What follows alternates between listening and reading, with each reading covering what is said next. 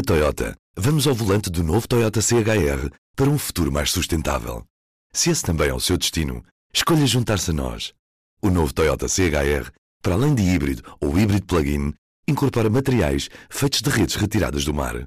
Assim, foi pensado para quem escolhe ter um estilo de vida mais ecológico e consciente.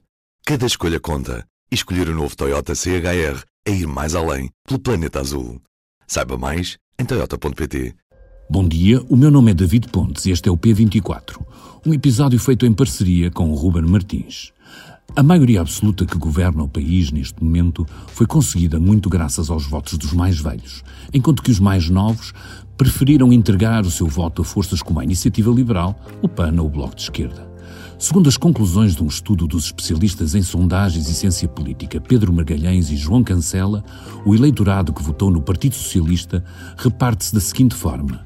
Praticamente metade, 48%, pertence ao escalão com mais de 54 anos, 37% às idades entre os 35 e os 54 e somente 15% vem do escalão dos mais jovens, aqueles que estão entre os 18 e os 34 anos. A prazo, este pode ser um problema complicado para o PS, mas a navegar nas certezas de uma maioria absoluta, com um horizonte eleitoral a quatro anos, não é muito certo que, para já, dediquem a isso muita atenção. Se o fizessem, era natural que a juventude socialista pudesse representar um papel importante na aproximação ao eleitorado jovem, mas, para já, não se vêem grandes sinais dessa urgência. A JS, tal como as suas congêneres, raramente têm uma voz que contraria o que estabelece o partido e, no fundo, pouco mais fazem do que ser uma porta de entrada dos militantes mais jovens na carreira política ou partidária. A Juventude Socialista teve este fim de semana em Braga o seu 23º Congresso, em que reelegeu Miguel Costa Matos, deputado de 28 anos, como seu líder. O secretário-geral do PS, António Costa, presente no encerramento, aproveitou o momento para falar sobre alguns temas relevantes para os mais novos, como o ensino profissional o alojamento estudantil, o emprego, o IRS jovem, a habitação e o alargamento da gratuitidade das creches. Já Miguel Costa Matos acrescentou-lhe as alterações climatéricas, a importância do Estado Social, em contraste com o que diz ser a posição da direita, e uma causa que ele diz que não é fraturante, a legalização da cannabis. Uma JS que ao longo destes dois anos liderou o país e liderou a mudança que o país precisava. No entanto, o tema, se for levado por diante, deverá despertar paixões. E, como é claro, traz colada uma questão. Se é isso que a JS e o PS querem, o que é que os impedem de o fazerem, já que têm uma maioria absoluta no Parlamento? A pergunta é legítima, como é legítimo perguntar se a JS vai mesmo em frente com esta luta ou se é só mais um elemento decorativo para parecerem mais jovens que o partido que integram é que a última causa fraturante da JS, a legalização da prostituição, já anda a marinar pelo menos desde 2016, sem que se tenham visto passos concretos para levar a votos no Parlamento.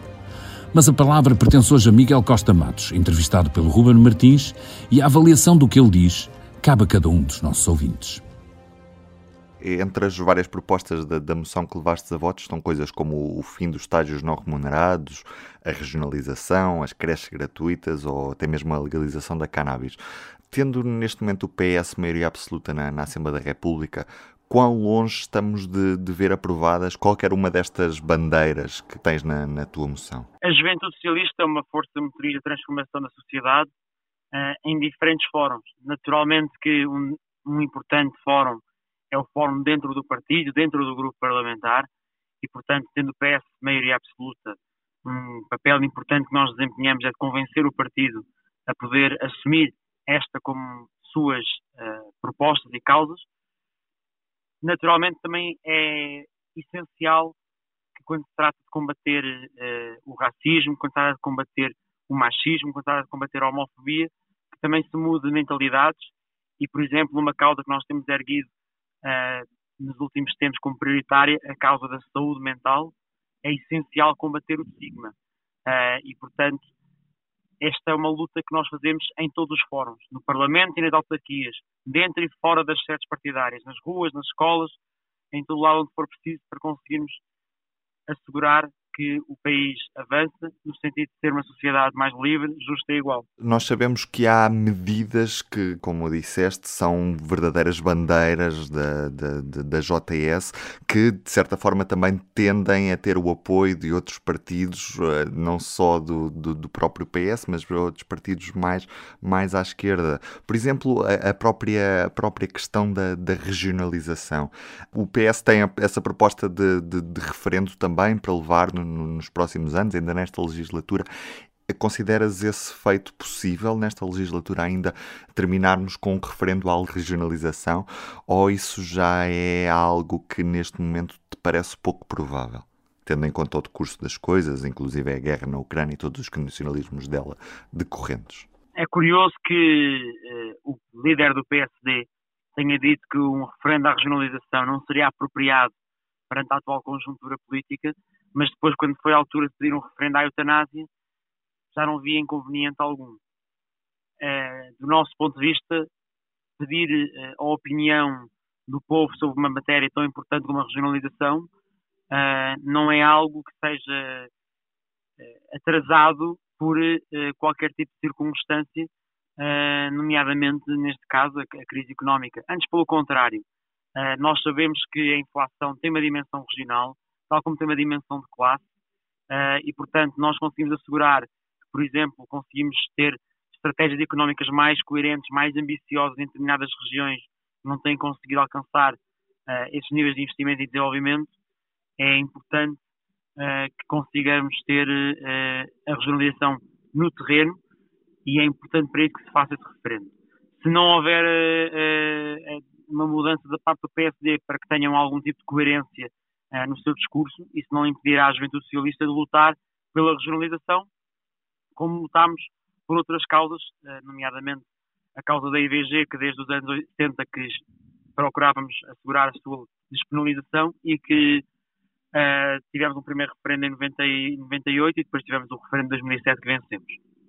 Mas justamente reivindicar pelo referendo implica também lutar para que possamos vencer o referendo. Isso implica promover um grande debate nacional sobre qual é seria o mapa das regiões e quais seriam as competências das regiões para que o país se possa convencer e tomar como sua esta que é a proposta que achamos que é a que melhor defende os interesses da coesão territorial e das pessoas que habitam uh, no nosso país. Ao mesmo tempo, nós estamos a assistir a um cenário em que os jovens continuam com rendimentos bastante baixos, 70% ganhava menos de, de mil euros. Portanto, estamos a falar de jovens que recebem muito pouco e que uh, são bastante qualificados. Como é que podemos responder ao facto de, apesar de estarmos cada vez mais formados, os salários não correspondem a esta formação que a nova geração tem? E se isto também não é um problema que o PS já não tinha tempo de resolver, uma vez que uh, o, o, governo, apesar de, de, de, ser este último governo, apesar de ter sido eleito em janeiro, António Costa já é primeiro-ministro desde 2015. Nós temos que, de facto, conseguir aumentar os salários para que uh, os jovens consigam perspectivar o seu futuro no nosso país e não sejam empurrados para a imigração pelas condições económicas do seu trabalho. Nós temos em Portugal conseguido um, avanço interessante na, nos salários, 20% nos últimos seis anos, e queremos nos próximos quatro uh, fazer a mesma subida de 20%. Conseguimos para isso um acordo de rendimentos com os sindicatos e as entidades patronais e que inclui várias medidas para os jovens, uma medida que a JS tinha reivindicado de apoiar metade dos custos das empresas com os aumentos dos salários e também aquilo que é uma evolução da política de apoio à contratação por estágios para a política de apoio por contratos sem termo, e com um salário superior a 1.320 euros. E isto é um sinal muito importante para o mercado, a necessidade de nós uh, subirmos os salários. Nós, uh, naturalmente, que temos que avançar também na área fiscal, já criámos o IRS jovem, mas uh, é preciso também desmentir esta narrativa de que os jovens não têm mais rendimentos por causa dos impostos serem altos. Os jovens têm rendimentos baixos porque em Portugal paga-se pouco não se paga o suficiente eh, face àquele que é o talento dos jovens em Portugal. E por isso nós temos que assegurar uma transformação do nosso tecido económico, no sentido de ele ser mais qualificado, de ele poder exportar mais, de ele poder inovar mais, e é isso que temos que procurar também alcançar, e é isso que vai fazer com que o nosso país possa uh, crescer mais e suportar estes salários. Recentemente vimos a comparação uh, entre Portugal e os países da colisão, nomeadamente a Roménia, e verificamos duas coisas. Por um lado, que uh, nesses países, aquilo que tem crescido mais nos últimos anos, ao contrário do que dizia a direita ser o grande motor do crescimento, foi uh, o consumo das pessoas e, portanto, foi o rendimento disponível das pessoas. Portanto, é impossível dissociar uma estratégia de crescimento de uma estratégia de rendimentos. Mas, em segundo lugar, que ainda assim, apesar desses países terem um produto que se começa a aproximar do nosso, a verdade é que o produto não é o rendimento que cai na, na conta bancária das pessoas ao final do mês. E que, por isso, nós também temos que assegurar que o crescimento que temos em Portugal é inclusivo e que chega a todas as pessoas e também a todas as regiões. Quando olhamos para os estudos que foram feitos no âmbito das últimas eleições legislativas, percebemos que o perfil de, de votante do, do, Partido Socialista está cada vez mais envelhecido e que os mais jovens são muito atraídos por discursos como o da iniciativa liberal, por exemplo. O que é que, na tua visão, pode explicar isso e o que é que o PS está neste momento a fazer de mal para não estar a conseguir conquistar este voto jovem e a atenção do, do dos jovens neste momento? O PS tem que assegurar que nesta maioria absoluta implementa avanços concretos e significativos naquilo que é a vida dos jovens. Temos que o fazer na habitação, temos que o fazer nos serviços públicos, temos que o fazer no trabalho. E há sinais importantes que já têm vindo a ser dados, desde a agenda do trabalho digno, às creches gratuitas, ao investimento na habitação pública, e temos que conseguir dar lastro a esta nossa política para conseguirmos assegurar que os jovens sentem que é através de um Estado social forte, é através da solidariedade, é através da igualdade de oportunidades que, de facto, podem uh, melhor realizar os seus projetos de vida. E que uh, não é privatizando os serviços públicos, não é alimentando a especulação imobiliária, uh, não é privando o Estado de recursos importantes e pondo-nos a pagar os mesmos impostos, sejamos, sejamos nós muito ricos ou muito pobres, que, de facto, conseguimos que o país cresça mais ou que tenha outro tipo de horizontes para o nosso país. E, portanto, há um trabalho de mensagem, mas, sobretudo, eh, é preciso preencher essa mensagem concretizando a alternativa que os socialistas defendem ehm, naquilo que é a construção de uma sociedade com oportunidades. Miguel, muito obrigado por este bocadinho em que tivemos à conversa. Obrigado, Ruben. Um abraço. E para o fecho deste P24, resta-me dar-lhe a conhecer alguns destaques do público Neste domingo, o P2 publicou um ensaio de Yuval Noah Harari, o historiador e escritor. No P2, pergunta se caminhamos para uma nova era de guerra e se a guerra é inevitável. O título é O Fim da Nova Paz e abre um ciclo de ensaios de balanço deste ano que está a dar os últimos cartuchos agora mesmo. Em relação à manchete desta segunda-feira, dia em que a seleção argentina figura na capa do público com o terceiro título, o primeiro conquistado por Lionel Messi, que foi também o melhor jogador do torneio que terminou neste domingo no Qatar. Já a manchete, o estudo pedido pelo governo que defende propinas por escalões de rendimento e ainda uma entrevista com a coordenadora das comemorações dos 50 anos do 25 de Abril, Maria Inácia Rezola.